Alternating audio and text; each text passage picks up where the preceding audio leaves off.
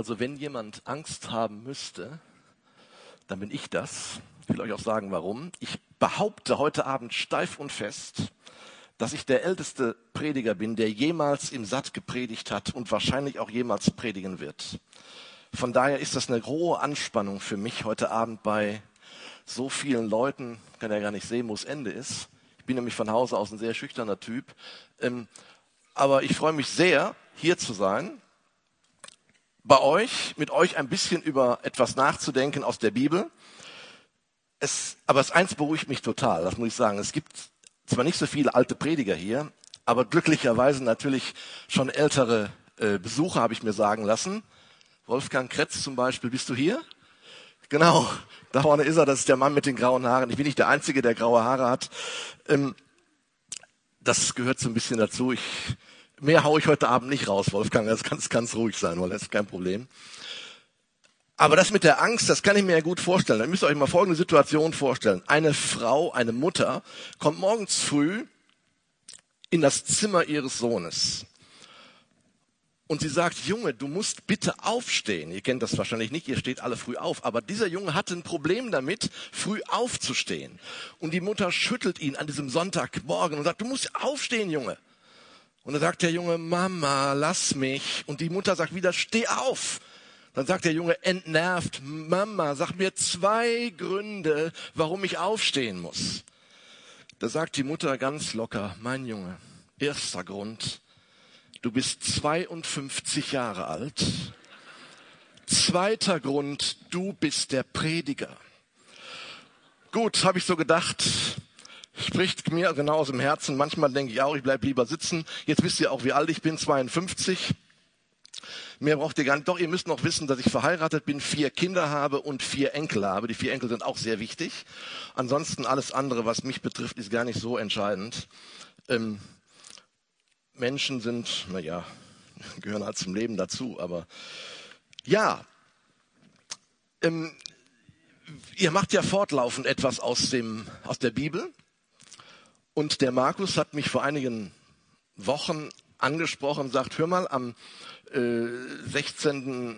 Oktober ist 2 Samuel 6 dran und du wolltest doch immer mal gerne kommen, hat er mir dann so ins, in den Mund gelegt. Ähm, das wäre super, wenn du kämst ich ganz euphorisch habe gesagt, Markus, für dich tue ich alles, ganz gar kein Problem. Danach habe ich 2. Samuel 6 gelesen. Und dann habe ich so bei mir gedacht, ich kann dich gut verstehen, Markus. Du fliehst, bist nicht da und schickst dir einen Prediger, der sich jetzt hier blamiert vor 500 Leuten und spricht über 2. Samuel 6. Super Thema. Ihr habt es natürlich alle gelesen, gehe ich von aus. Ja? Wer hat es nicht gelesen? Ah, super, super. Da stehe ich ja noch mehr hier. Also ich habe den Bibeltext nicht mitgebracht, weil ich gegen PowerPoint bin. Das liegt daran, weil ich es nicht beherrsche. Ähm,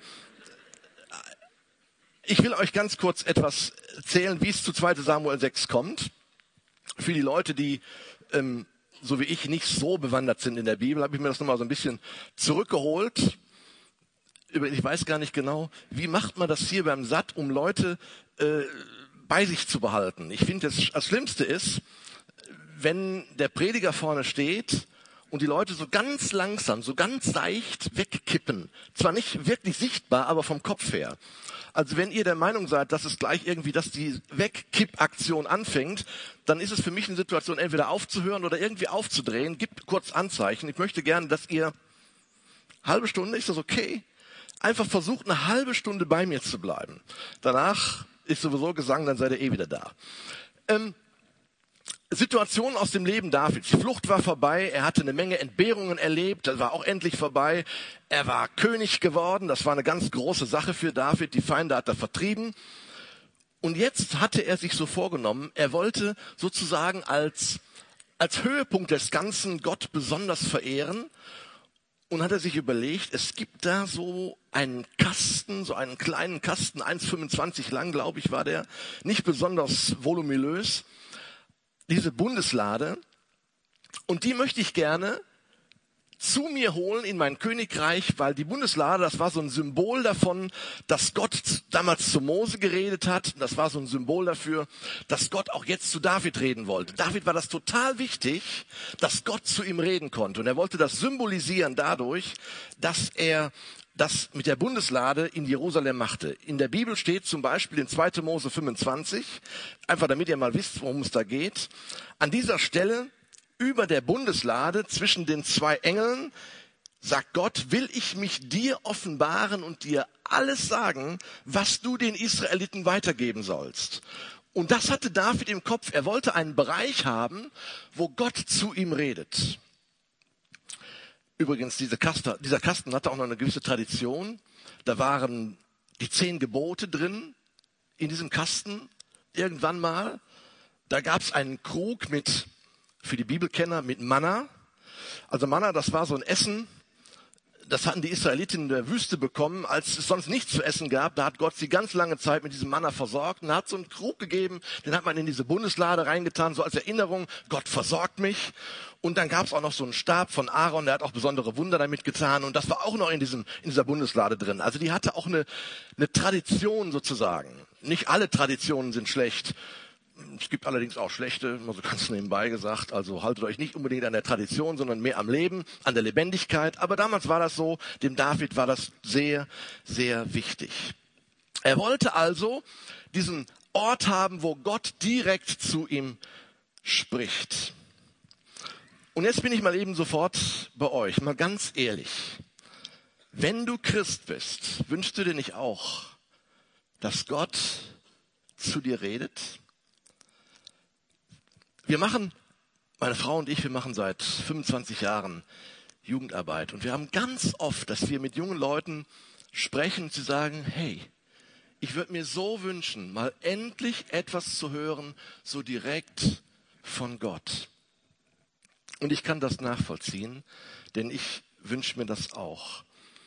Deswegen ist für mich David hier jemand, der ganz nah an meinem Herzen ist, weil das auch mein Wunsch ist, dass Gott zu mir redet und auch dein Wunsch hoffentlich, dass Gott zu dir redet. Übrigens, weißt du, wie im 21. Jahrhundert die Menschen zum Glauben an Jesus finden? Was? Es gibt drei Punkte wie Menschen im 21. Jahrhundert zu Jesus finden. Punkt eins, ich muss euch das eben sagen, weil das damit zusammenhängt. Punkt eins ist, dass sie Beziehungen zu Menschen pflegen, die Christen sind. Punkt zwei ist, dass sie die Bibel lesen und dass sie erkennen, dass Gottes Wort wirklich wahr ist. Aber Punkt drei ist etwas ganz Interessantes. Im 21. Jahrhundert, in der Zeit der sogenannten Postmoderne, suchen Menschen nach Spiritualität. Sie suchen nach Erfahrung, nach dem, dass sie wirklich etwas erleben mit Gott. Und das suchen nicht nur Menschen, die ganz weit weg sind von Gott, sondern Menschen, die auch zu Gott gehören. Christen suchen nach diesen Erfahrungen mit Gott. So ist unsere Gesellschaft heute gestrickt. Und nicht alles Postmoderne muss man in den Abfalleimer werfen, nachdem Gott das ist schlecht, sondern wir sind einfach so. Und ich erlebe das oft, wenn man so Musik macht und miteinander Gott anbetet, dass man merkt, das Gefühl, vor Gott zu stehen, ist etwas, was unsere Herzen erreicht. Geht dir das auch so? Mir geht das so. Ich gebe euch das, sage euch das einfach mal so. Und ich glaube, dass das auch ganz tief schon damals in dem Wunschdenken von David war. Er wollte, er wollte Gott erleben. Er wollte Gott greifbar haben in seiner Nähe. Und das ist etwas, was wir uns alle miteinander, glaube ich, sehr, sehr wünschen. Aber es kann natürlich sein, dass du denkst, Mann, dort ist langweilig. Das Einzige, was ein bisschen nett ist, ist sonntagsabends der Satt. Da trifft man sich wenigstens mit 500 Leuten, kann sich nachher bei McDonalds ein Big Mac essen und ein bisschen austauschen und äh, den Laden lahmlegen. Zumindest in Dillenburg ist er nicht ganz so groß. Ähm, das ist so meine Sache. Gott ist ansonsten langweilig, langweilig. Ich komme heute aus der Gemeinde, er war wieder langweilig, dieser Gott. Vielleicht denkst du auch, dieser Gott, der ist wirklich noch in dieser Bundeslade und die ganzen Gesetze, die da drin sind, die hat er, die ist nämlich, sind nämlich nicht mehr in der Bundeslade, die gibt's immer noch gar nicht mehr. Die sind irgendwann rausgeholt worden, diese Gesetze, und die sind verteilt worden in die Menge der Christen und sie haben sie aufgefangen. Hier sind Gesetze, wir brauchen sie. Und du denkst, Gott ist ja nur so ein Gott mit Gesetzen. Ich soll nicht, ich darf nicht, ich muss. Und so weiter und so weiter und so weiter. Und ich sage gar nicht, was ich jetzt gerade denke, was ihr alles sollt und müsst. Gott ist langweilig, Gott ist voller Gesetze. Und erleben tue ich Gott ja sowieso nicht. wenn ich jetzt, leider haben wir die Zeit ich habe ja versprochen, nicht länger als 30 Minuten, aber ich würde gerne durch die Reihen gehen und euch mal fragen, wirklich so, ohne dass du es ahnst, zum Beispiel zu dir mit dem roten Tuch oder ich weiß ja nicht, wie ihr heißt, ich kann mich hier schlecht benehmen, ich kenne euch eh nicht, ähm, oder zu dir da hinten mit den blonden Haaren und fragen, wann hast du Gott zum letzten Mal erlebt? Er lebt. Und ich glaube, eine erschreckende Information käme manchmal an unsere Ohren, wenn sie sagen würden, ich erlebe Gott nicht. Und dann würde ich eine zweite Frage stellen. Möchtest du Gott erleben? Und ich glaube, wenn ihr ehrlich seid, ich würde die Hand heben und würde sagen, ich möchte Gott erleben. David wollte Gott erleben. Dazu möchte ich dich ermutigen, etwas zu tun.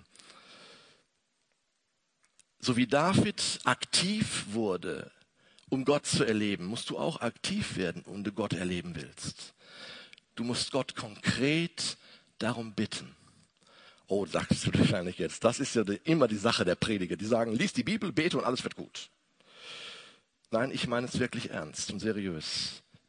Bete darum, dass du Gott erlebst und sage ihm Folgendes. Gott, wenn ich, ich bin Christ. Viele sind hier Christen. Die meisten sind Christen. Wenn der Heilige Geist in mir lebt, dann bete ich dich, dass du dafür sorgst, dass er sich entfalten kann. Aber weißt du, was du da machen musst, um Gott zu erleben? Du musst alles das, was in deinen Händen ist, loslassen. Es gab mal einen ganz interessanten Versuch bei der US Air Force vor vielen Jahren, als man versuchen wollte, die schnellen Starfighter auf die Flugzeugträger zu manövrieren. Da bekamen die Piloten den Hinweis, wenn in deinem Cockpit eine rote Lampe angeht, dann musst du den die Hände vom Steuerknüppel lassen, alles andere macht die Navigation auf dem Kreuz, auf dem Schiff. Es hat immer funktioniert. Bis auf einige wenige Male, wo die Flugzeuge wirklich dann doch über das Ziel hinausgeschossen und im Meer gelandet sind. Und als man dann die Piloten, die natürlich leider dann ertrunken sind, mit ihrem Flugzeug dem, aus dem Wasser herauszog, hatten alle ein gleiches Phänomen. Sie hatten die Hände am Steuerknüppel. Sie hatten nicht auf das Signal gehört und die Hände losgelassen. Wenn du Gott erfahren möchtest, so wie David Gott erfahren wollte, dann musst du die Hände loslassen und sagen, Gott, mach mit mir, was du willst, aber ich möchte dich erfahren. Aber wir sind so, gerade wir Deutschen, wir schaffen's schon. Und wir sind so Machertypen. Wir sind so intelligent und so großartig. Aber Gott sagt, lass die Hände los und ich werde dir zeigen, was ich mit dir vorhabe. Er wird es tun. Leute, er wird es tun. Garantiert. Und dann erlebst du, was 2. Korinther 3, Vers 17 sagt, wo der Geist des Herrn ist, da ist Freiheit. Und dann hast du auch nicht mehr das Problem, dass Gemeinde langweilig ist. Hast du auch nicht mehr das Problem, dass es so gesetzlich ist, denn dann erlebst du in dir und in deinem Umfeld wirkliche Freiheit. Ich kann David so, so gut verstehen. Deswegen war es ihm wichtig, diese Bundeslade nach Jerusalem zu holen. Er wollte in der, die Gegenwart Gottes bei sich haben, ganz, ganz nah. Es sollte für David der beste Tag in seinem Leben werden er war so ein, ich nenne ihn einfach mal, das, bitte versteht das nicht falsch, David war ein Event-Typ. Wir sind ja auch so Event-Typen. Und er hat sich überlegt, die Bundeslade muss nach Jerusalem sofort 30.000 Leute hinter mir her. Hier sind es ja nur 500. Stell dir vor, 30.000 holen die Bundeslade ab und marschieren Richtung Jerusalem. Da war wirklich was los. Da war mehr Stau wie jetzt gestern in Frankfurt beim, bei der Demonstration. 30.000 Leute. Und David war eben, weil er so ein Eventtyp war, hat er sich überlegt, ich baue der Bundeslade auch eine Bühne, eine Eventbühne. Ich baue ihr eine Bühne und mache einen Wagen, da kann sie drauf. Es wird alles gut für die Bundeslade. Es wird der Tag aller Tage. Es wird das größte Fest in Jerusalem. So hat David gedacht. Aber David muss eine schwierige Erfahrung machen. Er muss die Erfahrung machen, dass genau dieses Handeln, was aus seiner Emotion, aus seiner Liebe zu Gott, das will ich, möchte ich gerne unterstellen, aus seiner Freude, die Bundeslade nach Jerusalem zu holen, dass aus dieser Emotion heraus er leider etwas übersehen hat und einen großen Fehler gemacht hat. Ich komme da gleich nochmal zu.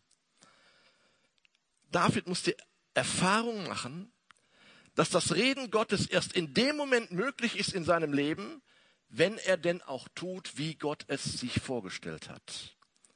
Das hängt ganz nah zueinander. Und jetzt widerspreche ich mich nicht, indem wir gerade gesagt haben, nein, es gibt keine Gesetze, nein, gibt es auch nicht. Aber es gibt ein heiliges Wort Gottes. Glücklicherweise gibt es die Bibel. Und die Bibel ist ein, ein Buch, das uns erzählt, wie Gott denkt. Die Bibel ist ein Buch, das uns etwas weitergibt, wie Gott liebt, dich liebt. Die Bibel ist ein Buch, das uns etwas erzählt von dem, wie Gott sich dein Leben vorstellt. Da müssen wir genau hingucken, bevor wir handeln. Ganz genau hingucken.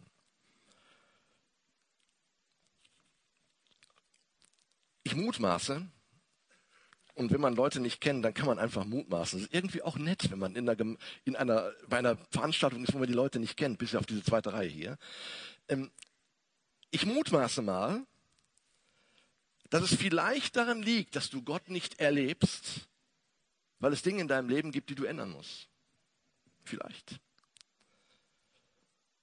Und jetzt mutmaße ich, nachdem ich das gesagt habe, dass vielleicht der ein oder andere hier in diesem Raum ist jetzt, oh, das geht so, ihr kennt das, wenn so ganz langsam die Säure nach oben steigt und man irgendwie am liebsten denjenigen, der einem etwas vorwirft, von der Kanzel holen würde oder irgendwo zum Mond schicken würde und sowas alles. Aber bevor du mich zum Mond schickst, denk bitte ganz kurz drüber nach, ob es vielleicht daran liegt, dass du Gott nicht erlebst, weil du etwas in deinem Leben verändern musst. Weil Gott auf eine vielfältige Art und Weise vielleicht schon zu dir gesprochen hat und jetzt nur noch dein Handeln gefragt ist. Dein persönliches Handeln.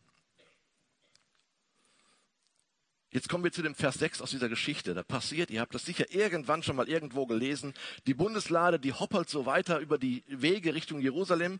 Die Straßen waren etwas besser als die Straßen hier in Nordhessen und aber doch nicht so gut, ähm, dass die Bundeslade irgendwo geradewegs Richtung Jerusalem laufen konnte.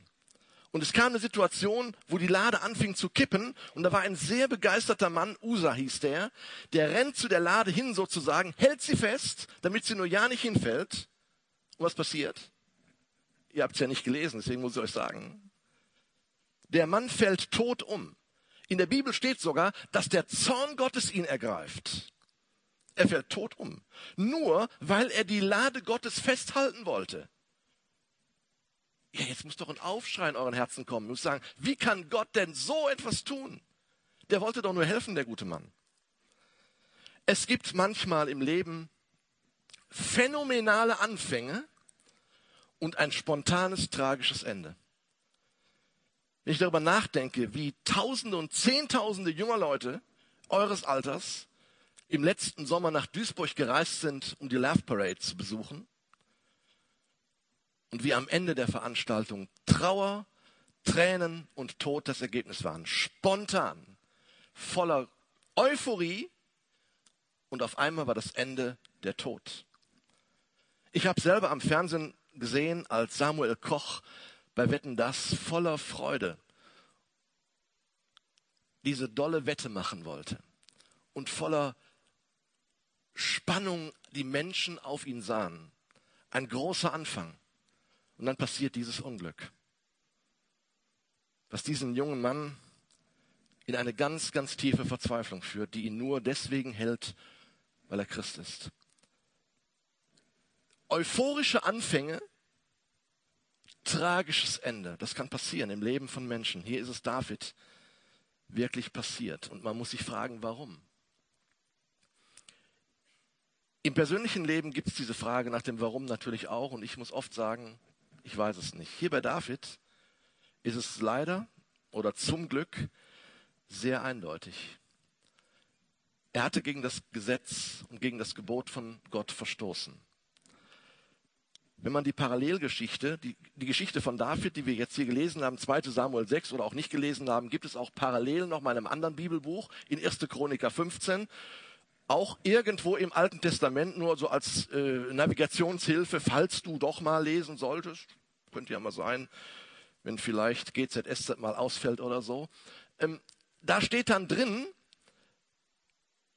das muss ich euch vorlesen, 1. Chroniker 15, Vers 13, da steht drin, da sagt David, beim ersten Mal ließ der Herr unser Gott einen Mann aus unserer Mitte sterben, weil nicht ihr Leviten die Bundeslade getragen habt und weil wir seine Weisung nicht beobachtet haben.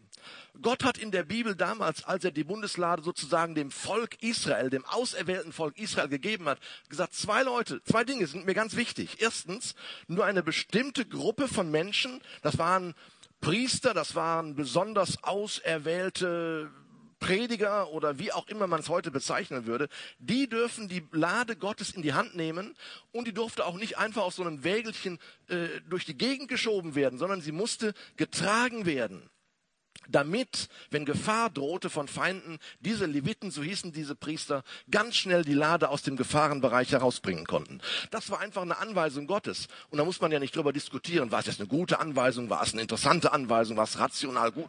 Es war einfach die Anweisung Gottes. Und David hatte sie möglicherweise übersehen, vergessen, in seiner Euphorie nicht drüber nachgedacht. Er hat auf jeden Fall einen Fehler gemacht. Schlicht und ergreifend etwas falsch gemacht.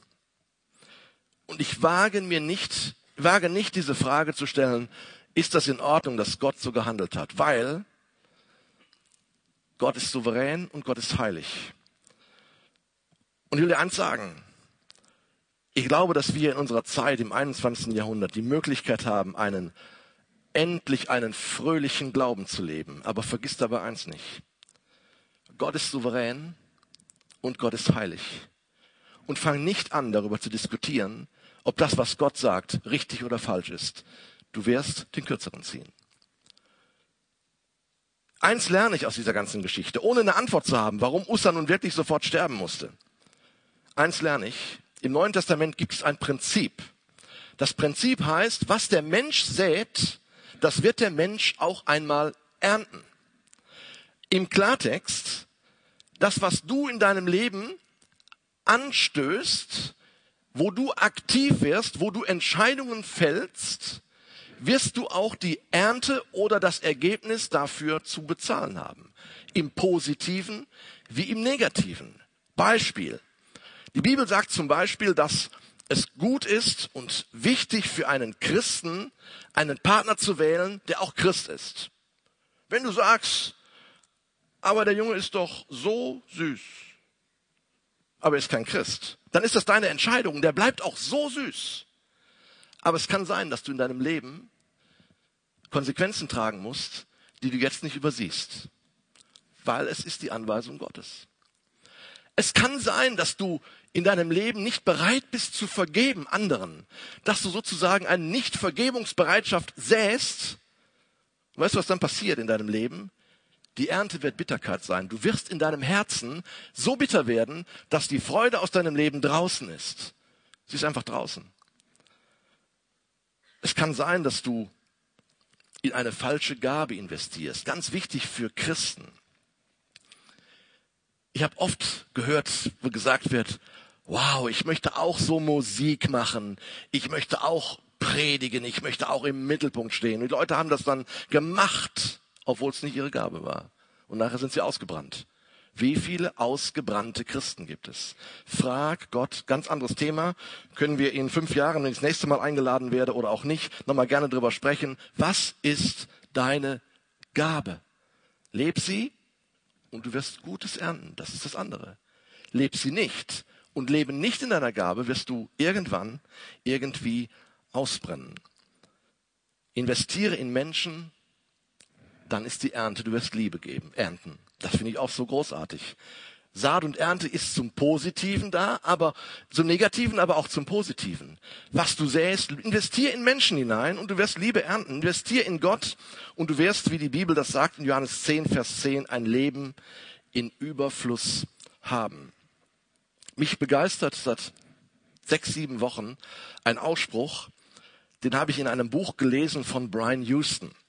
Wer kennt von euch Brian Houston? Das ist wenig. Drei Leute. Brian Houston ist der Gründer der Hillsong-Bewegung. Wenn ihr sagt, ihr kennt Hillsong nicht, dann glaube ich euch das nicht. Aber egal. Brian Houston ist der Gründer der Hillsong-Bewegung und der Senior-Pastor von Hillsong Sydney.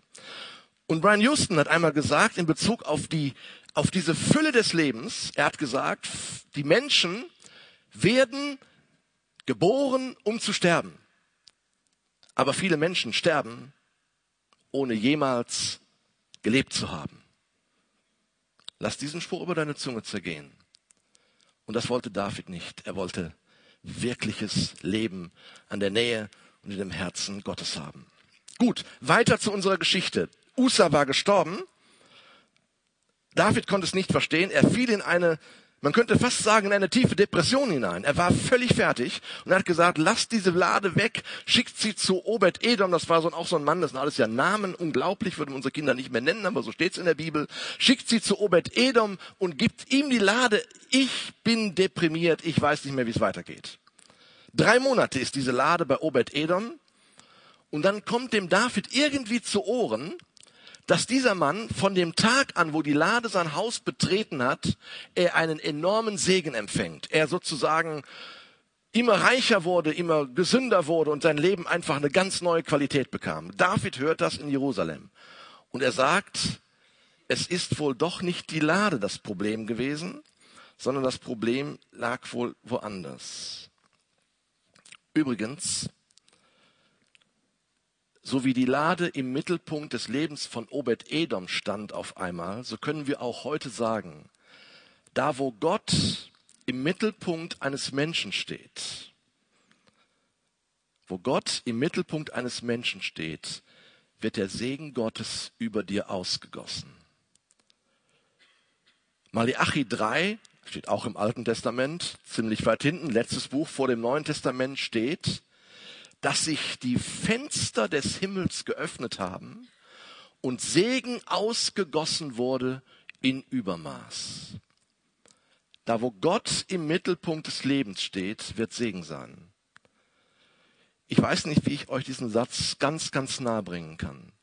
Wenn du Gott in den Mittelpunkt deines Lebens stellst, wird da Segen sein. Ich kann es so behaupten, nicht weil ich sage, sondern weil es die Bibel sagt und weil Gott es dir sagen will. David hat davon Wind bekommen und seine Leidenschaft für die Lade Gottes entflammt neu. Er sagt, wir machen es jetzt nochmal und bringen sie jetzt aber auf dem richtigen Wege nach Jerusalem. Ein zweites Mal packt er die Sache sozusagen an. Aber dieses Mal eben in der Art, wie Gott es wollte. Getragen und nicht auf einem Wagen. Und als ich so darüber nachgedacht habe, dass David die Sache zum zweiten Mal anpackt, da habe ich so darin ein Prinzip von Gott gelesen. Weißt du, was Gott für ein Gott ist? Gott ist der Gott der zweiten Chance. Ich weiß aus meinem eigenen Leben, aber ich weiß auch von vielen, vielen jungen Leuten, die irgendwo gefallen sind, Dinge wirklich falsch gemacht haben. Oder um es besser auszudrücken, was wirklich, entschuldigt, das sag's jetzt nicht, aber was wirklich schlecht war.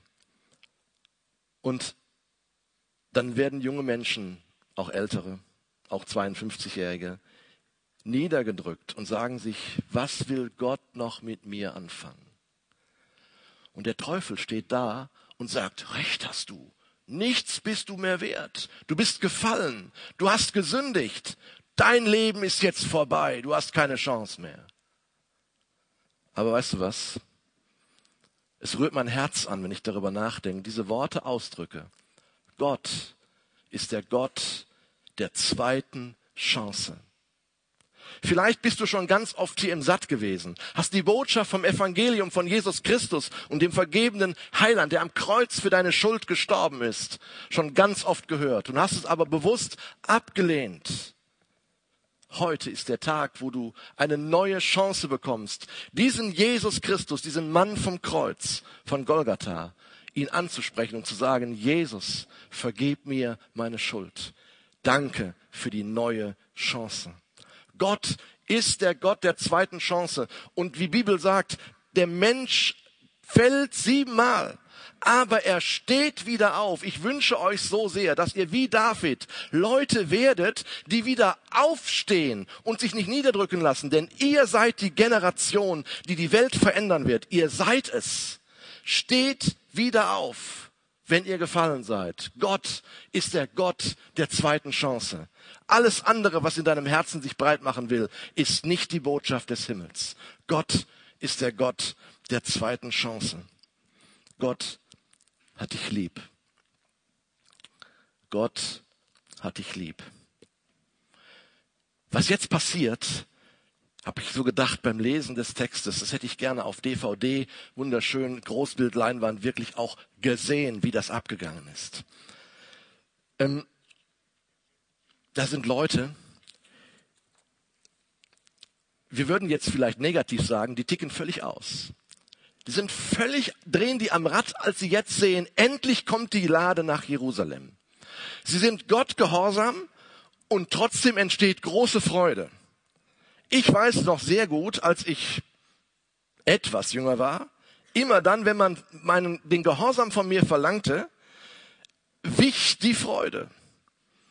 Das machst du nicht. Freude wich. Ich machte es trotzdem. Naja, Freude war nicht unbedingt da, aber irgendwie fühlte ich mich dann doch sehr befreit. Es war aber nicht Gehorsam. Hier steht auf einmal mehr oder weniger zwischen den Zeilen, die Menschen sind gehorsam gegenüber dem, was Gott sagt, und es ist Freude da. Also heißt das für mich im Klartext, wenn du den Ideen Gottes für dein Leben, wenn du das zulässt in deinem Leben, wird das keinen Druck auf dein Leben legen, sondern es wird dich zu einer Freude bringen, die du möglicherweise bis heute und hier und jetzt noch nie erlebt hast. Gehorsam und Freude passen zueinander wie die Faust aufs Auge. Das erlebt David hier. Was da so alles passiert, ist unglaublich. Wenn man das jetzt visualisieren könnte, also die beiden Jungs da mit ihrer Perücke, muss ich sagen, haben mich jetzt, jetzt nicht so vom Hocker gehauen, aber nun ja, jeder wie es mag. Ähm, aber ich will euch kurz sagen, was da so, was da so passiert. Als erstes sind fünf Punkte, die passieren. Ich habe die Uhr aus dem Auge verloren, na ist egal, ihr wohnt ja alle hier in der Nähe. Ähm, es ist so, fünf Punkte passieren. Der erste Punkt ist der, dass enormer Lobpreis passiert. Ich bin ein, äh, ein Lobpreis-Fan, war vor vier oder fünf Wochen auf einem Hillsong-Konzert in Minden. Das ging wirklich, es war sehr intensiv. Und da habe ich so gedacht, als ich das gelesen habe, wahrscheinlich war der Lobpreis damals auf die, vor den Toren Jerusalems noch um ein Vielfaches größer. Ich fand das gut. Du hast es, glaube ich, gesagt. Lasst uns Gott, wann jubeln wir Gott eigentlich nochmal zu? Ja, die Frage habe ich mir auch gestellt. Ich bin also die Gemeinden durchgegangen, die ich kenne, und ich kenne viele. So gedacht, na ja, aber das üben wir heute Abend noch, wir singen ja noch ein bisschen. Da war unglaublicher Lobpreis vor Gott, aber nicht irgendwie gemacht nach dem Motto, wollen wir ein bisschen Show machen oder so, sondern das kam aus der Tiefe des Herzens heraus und ging zu Gott. Was passiert hier schon? Nochmals, da habe ich mir lange Gedanken darüber gemacht, was sagst du denn dazu? Wie, es wird nämlich vor Gott getanzt. Ich komme aus einer Generation, schläfst du ein, sag mir Bescheid. Ich kann es dann noch irgendwie anders machen. Hör mir genau zu. Ich komme aus einer Generation, der hat man gesagt, tanzen ist Sünde. Also habe ich nie tanzen gelernt und ich kann es auch im Grunde genommen bis heute nicht. Und äh, was bin ich froh, dass Tanzen keine Sünde ist. Du hast die Psalmen erwähnt. Es wird so viel erzählt in der Bibel über Tanz. Und damit meine ich nicht diese anmachenden Diskotänze, entschuldigt, bin zwar 52, aber ganz blöd auch nicht. Ähm, aber ich meine damit einfach, Freude vor Gott zum Ausdruck bringen, auch in der Bewegung. Das musst du nicht. Das, darum geht's. Keine Angst, ich will keinen zum Tanzen animieren. Aber wenn du es gerne machst, dann mach's. Denn es ist biblisch. Hier steht's. Und an vielen anderen Stellen auch. Du kannst deiner Freude vor Gott Ausdruck geben. Und wisst ihr, was ich glaube? Es steht ja in der Bibel, es ist Freude im Himmel über einen Sünder, der Buße tut. Habe ich mir Gedanken darüber gemacht, wie wird eigentlich die Freude im Himmel ausgedrückt? Da stehen die Engel vor Gott und sagen, Halleluja. Machen die natürlich nicht, sondern ich glaube, dass die Freude im Himmel so ist, dass die Engel vor Gott tanzen und jubeln und dass manches Gewitter, was wir hören, in Wirklichkeit kein Gewitter ist, sondern der Lobpreis der Engel über Menschen, die zum Glauben gekommen sind. Und es kommen glücklich Menschen zum Glauben, auch im Jahr 2011. Lobpreis und Tanz ist etwas, was Gott freut. Und dann, was ich auch nicht so ganz verstanden habe, was darf, aber David hat's gemacht. Er hat alle paar Schritte ein Tier geopfert. Wir hatten anscheinend sehr viele Tiere Ähm, denn es waren doch ein paar Meter zu laufen bis nach Jerusalem von Obed-Edom aus. Ich weiß gar nicht, wie die das alles gemacht haben. Die armen Tiere. Ähm, aber es war so. Und es waren Opfer. Wisst ihr, was ich mich gefragt habe? Ganz seriös gefragt habe. Bist du und ich, sind wir überhaupt bereit, noch Opfer zu bringen? Wir leben in einer Spaßgesellschaft, wir leben in einer Ich-Gesellschaft, wir leben in einer Gesellschaft, wo es nur um mich geht. Ich komme ein bisschen aus der Werbung, habe da so ein ganz bisschen Ahnung und da gibt es so einen schönen äh, Spruch, unterm Strich zähl ich. Wer ist es? Jetzt tut bitte nicht so, als wenn ihr auch kein Fernsehen gucken würdet. Ihr kennt Hillsong nicht, ihr guckt kein Fernsehen. Wie fromm seid ihr eigentlich? Nein, das ist die Postbank-Werbung. Unterm Strich zähl ich. Das ist so der Gedanke, der so in unserer Gesellschaft sich so einprägt. Und wir sind nicht mehr bereit, Opfer zu bringen. Ich weiß nicht, welches Opfer du bringen musst in deinem Leben, heute, morgen, übermorgen, in irgendeinem Bereich deines Lebens. Aber es kann sein, dass Gott möchte, dass du Dinge opferst für ihn und zu seiner Ehre, was immer es sein mag. Ich stelle mir die Frage auch. Gott möchte das und Gott freut sich darüber. Gott ist über, David ist überwältigt, nächster Punkt, in seiner Freude.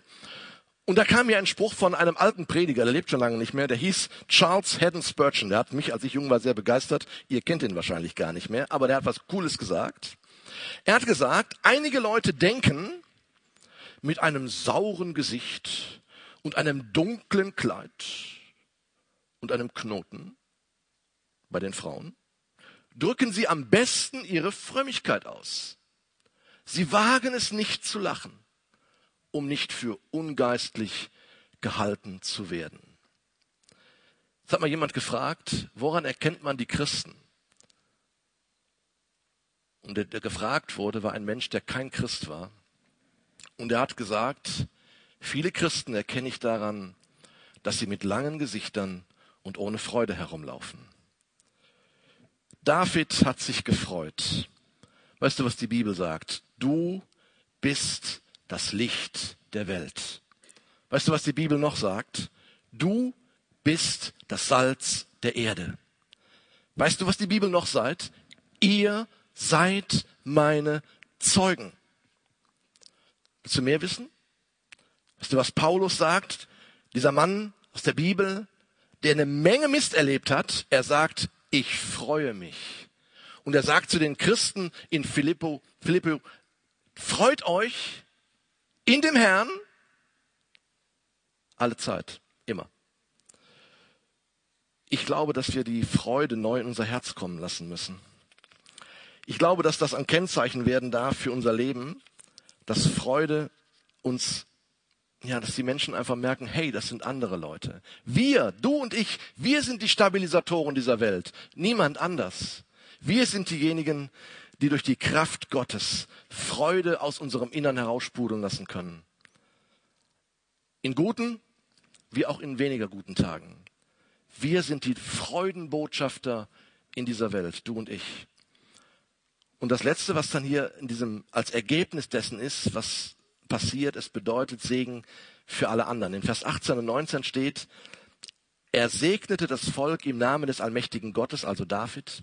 Alle Männer und Frauen erhielten einen Leib Brot und so weiter. Und dann machten sie sich auf den Heimweg.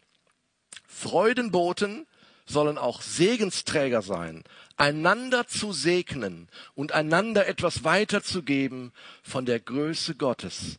Dazu sind wir berufen in dieser Welt. Und David hat das verstanden. Er hat sich seiner Freude ergeben und er hat sein Volk daran teilhaben lassen. Er hat sie gesegnet.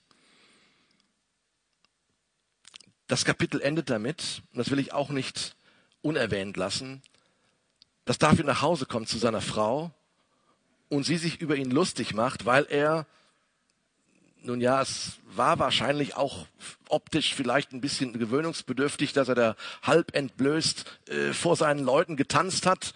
Ich will das zugestehen, dass das vielleicht für die Michael etwas seltsam war. Aber sie hat eins nicht verstanden. Sie hat den heiligen Moment, der da vor den Toren Jerusalems passierte, nicht verstanden. Und sie macht ihren Mann mehr oder weniger fertig. Ich habe für mich gedacht, auch das ist ein wichtiger Hinweis für uns Christen. Sei vorsichtig mit zu schnellem Urteilen. Weißt du, wir sind so Leute, wir hören eine Predigt, auch wie heute Abend, und wir urteilen ganz schnell, was alles richtig war, was falsch war, was gut war und was schlecht war. Wir sehen die Gemeinden, die ist gut und die ist schlecht und die Form ist gut und die ist ein bisschen besser, aber ich bin der Beste. Und so sind wir einfach drauf, auch als Christen. Aber lasst uns davon einfach auch miteinander lernen, dass wir nicht die Leute sind, die so schnell urteilen.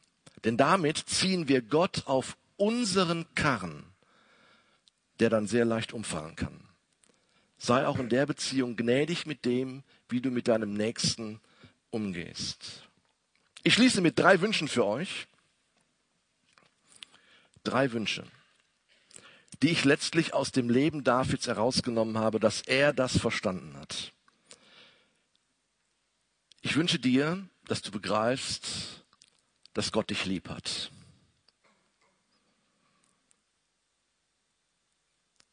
Ich wünsche dir, dass du begreifst, dass Gott dich lieb hat und dass er mit dir zu einem guten Ziel kommt. Gott hat dich lieb, so wie du bist. Wow, so wie du bist. Wenn du das verstanden hast, erster Punkt, Gott hat dich lieb. Den zweiten Punkt, den ich von David lernen möchte aus dieser Geschichte ist, lass dir von Gott deine Vision und deine Leidenschaft ganz neu zeigen und lebe sie. Vielleicht manchmal sogar im ersten Moment gegen den allgemeinen Strom deiner Umgebung. Aber wenn es von Gott kommt, wie Gamaliel das mal in der Bibel gesagt hat, wenn eine Sache von Gott hat, wird sie Bestand haben. Wenn sie nicht von Gott ist, wird sie vergehen. Lebe deine Leidenschaft. Lebe deine Gabe. David hatte die Leidenschaft für die Lade und er hat sie nach Jerusalem gebracht. Und das Dritte, das war auch sozusagen im Herzen von David so verankert, hab die Ehre Gottes in deinem Fokus. Und das wünsche ich dir sehr, dass du auch mal wegsehen kannst von dir selber und dass du Gott in den Fokus deines Lebens stellst. Alle drei Punkte hat David erlebt. Und ich glaube, wenn wir sie leben, dann werden wir etwas bewirken können in unserer Gesellschaft. Harvey Carey, ein bekannter Prediger aus den USA, hat einmal gesagt, mit diesem Jesus wirst du un unaufhaltsam sein. Du wirst das Unmögliche möglich machen und du wirst die Welt verändern. Und das ist Ziel Gottes, dass wir anfangen, miteinander die Welt zu verändern.